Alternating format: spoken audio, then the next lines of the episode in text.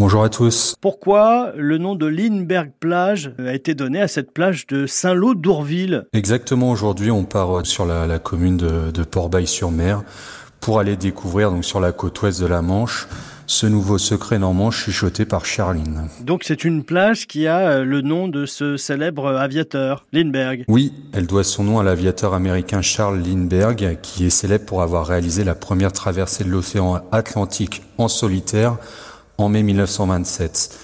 À l'époque, un paysan affirme avoir entendu le bruit de l'avion, donc le Spirit of Saint-Louis, passer au-dessus de sa tête.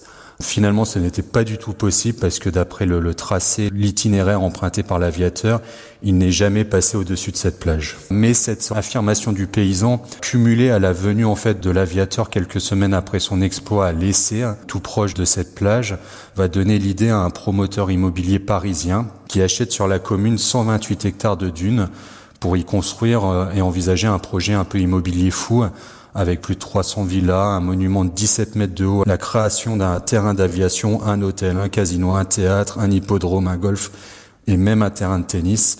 Mais ce projet finalement ne verra jamais le jour. Le lien de Charles Lindbergh avec euh, la Manche, quel est-il exactement à part son passage par l'essai? La Manche en fait est le premier territoire français traversé et survolé par l'avion de Charles Lindbergh.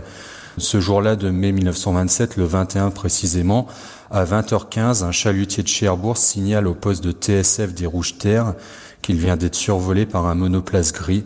Dix minutes plus tard, le sémaphore de Jobourg fait de même. La vigie de l'Onglet à Kerqueville fait de même à 20h20. Donc là, ça confirme bien qu'il s'agit bien de l'avion de Charles Lindbergh qui a réussi l'exploit donc de traverser euh, l'océan Atlantique. Et donc euh, des scènes de liesse vont avoir lieu dans le Cotentin. Exactement. Donc euh, Cherbourg étant la première ville survolée par l'aviateur en, en France et en Europe, la ville lui propose donc de réembarquer euh, pour retourner aux États-Unis. Donc on l'imagine arriver à Cherbourg. Alors il est d'abord reçu à l'hôtel de ville avec des scènes de liesse assez impressionnantes, du monde sur les bas-côtés pour l'accueillir. Il aura une attitude un peu particulière. Euh, on a l'impression qu'il s'ennuie au moment des discours, ce qui est sûrement le cas. Lui dira un peu plus tard qu'il était fatigué, que son exploit l'a vraiment épuisé. Donc il repart de Cherbourg en bateau pour retourner aux États-Unis. La plage de Lindbergh à Saint-Lô d'Ourville. Merci Alexandre Louet. Merci à tous.